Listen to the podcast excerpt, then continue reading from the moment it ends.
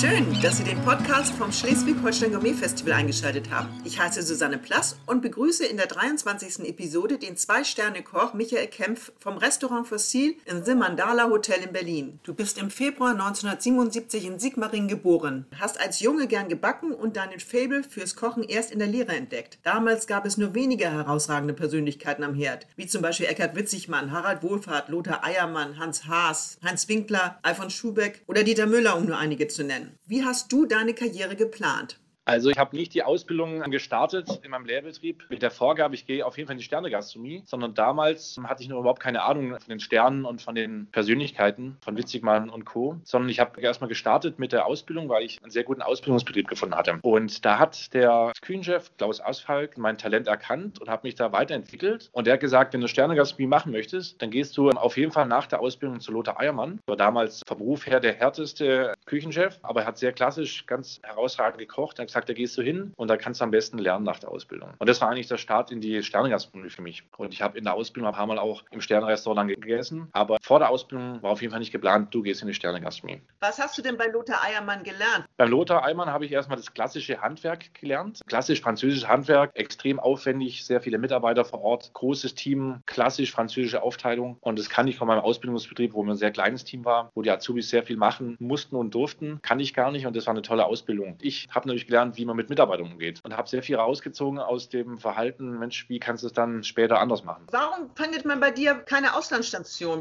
Also ich bin jetzt nicht der Mensch, der zum Kochen in ein anderes Land muss, aber ich gehe sehr gerne auf Reisen. Wir waren schon sehr viel unterwegs. Wir haben zum Beispiel unsere Hochzeitsreise drei Wochen in Japan gemacht und da teste ich natürlich die ganzen verschiedenen Küchen und Restaurants. Aber ich muss jetzt für mich persönlich nicht irgendwo anders hingehen zum Kochen. Ich habe hier eine tolle Basis in Berlin oder auch vor Berlin gehabt. Das reicht mir eigentlich. Heute gibt es eine Invasion von besternten Köchen, Küchenstilen und Kochtechniken. Wenn dich jetzt ein Auszubildender fragt, Chef, wohin soll ich gehen, um vieles von der Top-Küche kennenzulernen? Was rätst du ihm oder ihr? Kommt immer darauf an, welches Land, welcher Kontinent das sein soll. Einige sind da wirklich sehr offen und den rate ich auf jeden Fall, geht am besten nach Südamerika oder Japan. Also wenn ich noch mal jung wäre, würde ich auf jeden Fall nach Japan gehen. Ist sehr aufwendig da reinzukommen und du musst schon ein paar Jahre dort bleiben und viel zu lernen. Wo würdest du sie in Deutschland denn hinschicken? In Deutschland ist so mein Favorite zum Beispiel das Essigbrätlein. Das ist in Nürnberg, zwei Sterne. Ganz geschätzte Kollegen, die einfach auf dem Level besondere Gemüseküche haben. Das würde ich super empfehlen, weil es komplett was anderes ist als das, was wir machen. Du bist ein harmoniesüchtiger Teamplayer mit langjährigen Mitarbeitern. Gibt es ehemalige Schüler von dir, die du heute wegen ihres Könnens bewunderst? Eigentlich bewundere ich alle, die nach der Ausbildung tolle Betriebe haben. Es gibt einige Selbstständige, zum Beispiel Wenzel Pankratz, der den elterlichen Betrieb selbstständig gemacht hat, alles auf den Kopf gestellt hat und es ein ganz toller Betrieb ist. Oder Sarah Hallmann, Restaurant Hallmann Kleen Berlin, auch sensationell sich selbstständig gemacht und kämpft sich da durch. Und der dritte zum Beispiel, David Höller, der in Herrenberg einen Stern bekommen hat vor zwei Jahren. Das macht mich schon sehr stolz. Und ich verfolge natürlich die Schützlinge, die ich hier in die freie Wildbahn entlasse. Wir bleiben in Kontakt. Ausbildung ist für mich extrem wichtig. Viele Kollegen, gerade im Sternebereich, beschweren sich ja, dass es keinen Nachwuchs gibt, aber die nehmen sich nicht die Zeit, die jungen Mitarbeiter auszubilden. Das ist ganz klar, kostet viel Kraft und Zeit, aber A, fließen Facharbeiter zurück und B, ist einfach die Wertschätzung, Mensch, die gehen raus, sammeln Erfahrung und die kannst du später wieder einstellen. Wenn die dann auch was erreichen selber, darum lohnt es sich zu kämpfen. Sehr gutes Ansehen. Schon sieben Jahre nach deiner Ausbildung bist du dann Küchenchef im Restaurant Facil in Berlin geworden. Und du wurdest auch im gleichen Jahr mit einem Michelin-Stern ausgezeichnet. Was hat das mit dir gemacht? Hat dich das verändert? Also grundsätzlich habe ich ja 2003 am 1. März im Facil angefangen als Sous-Chef. Ich wollte erstmal Führungserfahrung sammeln. Davor war ich Chef de Party bei Dieter Müller. Aber ich hatte eben noch keine richtige Erfahrung, was die Führung von Mitarbeitern betrifft und einfach die Position des Küchenchefs. Das war natürlich mein Ziel. Aber erstmal wollte ich als stellvertretender Küchenchef Erfahrung sammeln. Und somit habe ich mich hier beworben und habe dann angefangen, unter René Konrad zu arbeiten, der Küchenchef vom Facil damals. Und René Konrad ist dann nach drei Monaten gegangen. Und dann hat eben die Geschäftsführung gefragt, ob ich das Zepter in die Hand nehmen möchte in Berlin. Ich habe klar, mache ich. Ich habe keinen Ruf zu verlieren. Mich kennt noch keiner. Und dann habe ich erstmal, was ich bei Dieter Müller zum Beispiel gelernt habe, umgesetzt und habe ein bisschen mein eigenes Stil, aber ganz klein nur gemacht und habe dann versucht, eben das Jahr durchzubringen. Und die Krönung war natürlich, dass wir den Stern halten konnten. Das habe ich als sehr gute Basis gesehen, um weiterzumachen. Ich habe ein Häkchen gemacht, Mensch, der Michelin hat kapiert, dass jemand, der kann es, braucht halt einfach nur die Erfahrung. Das war eine tolle Basis. Ich habe dann angefangen, die Mitarbeiter an mich zu binden durch eine harmonische Führung. Ich habe geschaut, dass die Mitarbeiter sich sehr stark einbringen und entwickeln können. Deswegen sind auch die ganzen Mitarbeiter, gerade der Chef Patissier oder mein Sous-Chef oder mein Küchenchef mittlerweile, sind sehr lang bei mir geblieben, weil sie sich selber extrem einbringen konnten ins Facil. Sie konnten sehr viel mitentwickeln und sind quasi mit mir persönlich, privat wie beruflich auch gewachsen. Und das ist das Besondere hier im Facil. Welche Eigenschaften müssen denn die Azubis oder Köche haben, um in dein Team zu kommen? Grundsätzlich, egal ob es jetzt Auszubildende sind oder Köche, die Leute müssen motiviert sein, die müssen für den Beruf brennen, die müssen das Leidenschaftliche in den Augen haben, das merke ich gleich beim Bewerbungsgespräch oder beim Probearbeiten. Und die müssen einfach neugierig sein, offen für neue Produkte, für neue Gerichte und für neue Vorgaben. Klar, der Rest natürlich auch körperlich belastbar. Du hattest gerade gesagt, sie müssten bei dir einmal Probe arbeiten. Wie läuft das bei dir ab? Also die Auszubildenden, die müssen sich bei mir drei bis vier Tage zeigen. Die arbeiten in allen Abteilungen, also Frühstück, Hotel, Restaurant Q und das Facil. Da müssen sie komplett mitarbeiten. Und bei den Facil-Probearbeitern, die eigentlich ein bis zwei Tage. Nach einem Tag sieht man sofort, brennt er für den Beruf, wie nimmt er das Messer in die Hand, wie geht er mit den Produkten um. Das sieht man relativ schnell. Und für alles andere gibt es die Probezeit. Bei der Ausbildung ist es so, selbst nach vier Tagen ist man da auch nicht sicher, wie sich der junge Mann oder die junge Frau entwickelt. Gerade in jungen Jahren, wenn die erst 19 oder 18 sind. Ich führe sehr aufwendige Entwicklungsgespräche. Da haben wir eine starke Struktur. Da wird alle vier Wochen ein sehr intensives Gespräch miteinander geführt und dann weiß man eigentlich ganz genau, kann er das überhaupt? Manche Azubis, die vielleicht für den Beruf brennen, aber die können es gar nicht richtig umsetzen oder körperlich leisten. Und dann müssen wir andere Lösungen suchen. Und deswegen ist wichtig, dass man regelmäßig spricht. Dein Küchenstil fokussiert den Geschmack vor das Design. Dein Credo, Gerichte dürfen nicht eindimensional sein. Was meinst du damit? Bei uns ist wichtig im Fassil, wenn wir Gerichte kreieren, die müssen richtig spannend zu essen sein. Du hast immer was Weiches, was Knuspriges, was Scharfes, was Mildes, was Süßes, was Salziges. Das darf nie einfach nur, sag ich mal, ein weiches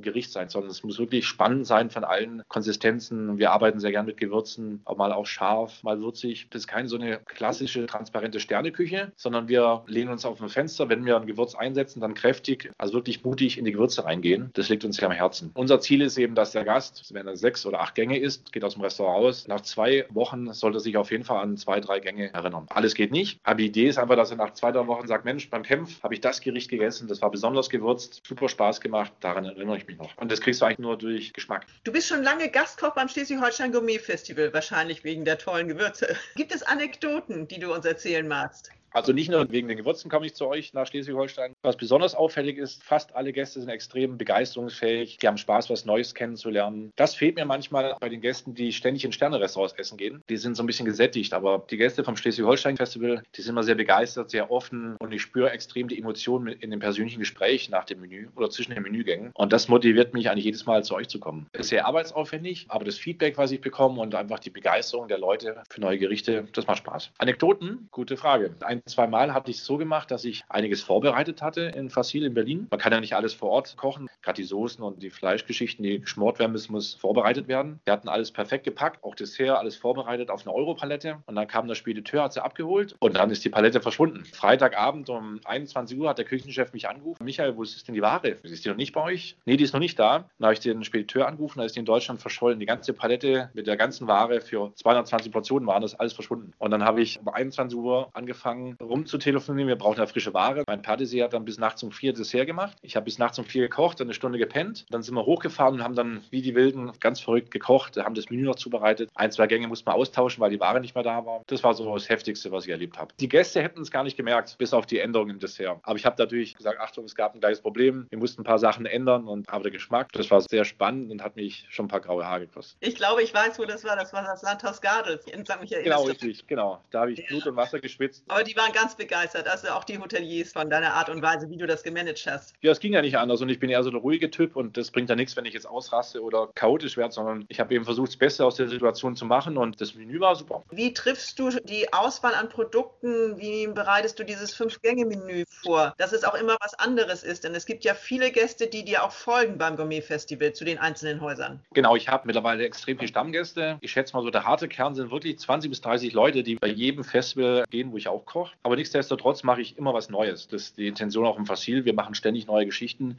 viermal im Jahr. Bei der Auswahl der Produkte gehe ich da ein bisschen ran. Das muss schon ein bisschen gefällig sein. Ich kann jetzt nicht zum Beispiel mit Innereien arbeiten. Bei 80, 90 Gästen pro Abend, da muss ich schon den breiteren Geschmack treffen. Da kann ich eine Kalbsniere so zum Beispiel nicht verarbeiten. Aber trotzdem kann ich die Fassilgerichte eins zu eins kochen. Und da schaue ich mal, welche regionalen Produkte kann ich mit einbeziehen. Fleisch, Fisch, ähm, Gemüse habe ich schon öfters mal einbezogen. Dann tue ich das schauen, welche Gerichte passen. Das Wichtige ist aber auch, wenn ich ein Gericht ausgewählt habe, kann ich das für 80 Personen Personen oder 100 Personen in der Qualität, die es im Fassil rausgeht, schicken. Ist das möglich, dass Gericht 1 oder Teller 1 genauso gut ist wie Teller 80? Das ist eine wichtige Vorgabe und gewisse Gerichte schließen nicht dann aus. Wie arbeitest du denn dann mit der Crew des Betriebes zusammen? Denn du kommst ja alleine oder mit einer Person noch aus deinem äh, Team. Genau, wir haben ja lange Arbeitszeiten im Fassil. Die Jungs bereiten alles so vor, dass ich relativ überschaubare Arbeitstätigkeiten vor Ort habe. Dann habe ich auch die Gewährleistung der Top-Qualität. Mir ist wichtig, dass meine Mitarbeiter auf jeden Fall zwei Tage Ruhepause haben. Und auf der anderen Seite, ich will, dass das Team vor Ort auch voll mitkocht. Die werden voll mit in die kleinere Vorproduktion noch einbezogen. Die richten komplett mit an. Und die sollen es ja auch lernen, weil das ist einer der Gründe auch, wieso ich Schleswig-Holstein Gourmet Festival mache. Da habe ich sehr viele junge Leute kennengelernt, sehr viele Köche, sehr viele Kollegen, die einfach sehr viel Spaß hatten, was Neues zu lernen und mit mir gemeinsam zu kochen. Ich fände es nicht gut, wenn ich da mit dem ganzen Team auflaufen würde und die Leute vor Ort dürfen dann fast nichts machen. Ich habe das eben sehr schnell gespürt, dass die sind alle heiß drauf, die wollen selber mit Hand anlegen und du lernst es einfach so viel mehr, als wenn da so ein Gastkoch kommt und man schaut nur zu. Und so verteile ich Aufgaben, die helfen mir mit in der Vor- und Zubereitung und können direkt in die Tiefe meiner Gerichte eintauchen. Deswegen nehme ich eigentlich maximal Mitarbeiter mit. Das ist ja auch der Sinn der Sache. Genau. Du bist ja Vater von vierjährigen Zwillingen. Wie hast du denn diese anderthalb Jahre jetzt überstanden? Ja, bisher haben wir es eigentlich ganz gut überstanden. Wir sind jetzt froh, dass wir seit dieser Woche wieder Kindergarten haben, weil es zerrt natürlich schon an Kräften. Meine Frau ist voll berufstätig im Homeoffice. Es war eine sehr schöne Zeit mit den Kindern. Die Herausforderung bei uns war eben, wir machen Takeaway und deutschlandweiter Lieferservice. Sehr erfolgreich seit November. Und da ist eben die Schwierigkeit gewesen, für uns alles auf einen Hut zu bringen. Den Beruf meiner Frau, die Kinder und ich muss ja nebenher mein Team leiten. Eigentlich war die Zeit anstrengender als eine normale Facilzeit, wo du sehr lange Arbeitszeiten hast, weil du musst halt ständig am Ball bleiben. Du musst mit Lieferanten sprechen. Durch die Pandemiegeschichte hast du nicht regelmäßig Waren bekommen. Du musst früher denken, früher vorbestellen, weil einfach die Lieferketten teilweise sehr schwierig waren durch Corona. Also eine riesen Herausforderung und wir alle freuen uns einfach sehr, wenn wir wieder öffnen dürfen. Takeaway und Lieferservice macht Spaß, aber es ist eben nicht das Gleiche wie täglich Kontakt mit Gästen, mit anrichten. Die tägliche Teamarbeit, die fehlt mir schon extrem. In Berlin gibt es eine angenehme Dichte an Spitzenköchen. Wie geht ihr denn miteinander um? Gibt es regelmäßige Treffen, Austausch oder telefoniert ihr? Also in Berlin, das ist ja spannend, da gibt es sehr viele Restaurantkonzepte und sehr viele Kollegen. Es gibt jetzt kein Forum, wo sich alle an einen Tisch setzen, sondern du hast immer so kleine Grüppchen, gerade wenn die Chemie passt. Ich habe so einen Freundeskreis und da sind einige Sternekollegen auch dabei und da tauschen wir uns ab und zu mal aus. Und gerade wenn es um Veranstaltungen geht oder Mitarbeiter, da findet schon ein guter Austausch statt. Seit 2013 haltet du und dein Team zwei Michelin-Sterne im Fassil. Hand aufs Herz. Hast du schon mal daran gedacht, dich selbstständig zu machen? Grundsätzlich ja. Wir haben eben gesagt, dass die Zwillinge sollen erstmal groß werden. Wir haben eine Wohnung gekauft. Deswegen habe ich mich jetzt entschieden, erstmal keine Selbstständigkeit zu machen. Mal schauen, ob zum späteren Zeitpunkt, aber das ist mir aktuell nicht wichtig. Ich habe im Fassin eine sehr starke Basis, wo ich mich weiterentwickeln kann jedes Jahr. Und ich liebe meine Kinder und ich habe keine Kinder in die Welt gesetzt, um sechs, sieben Tage komplett weg zu sein und keine Zeit für die Kinder zu haben. Du bist ein interessanter Gesprächspartner, lieber Michael, auch wenn die Tonqualität über Skype nicht die beste war. Viel Erfolg beim baldigen Restart des Fassils in Berlin und hoffentlich sehen wir dich noch im Juni oder Juli beim 34. Schleswig-Holstein Gourmet Festival im Pinneberg.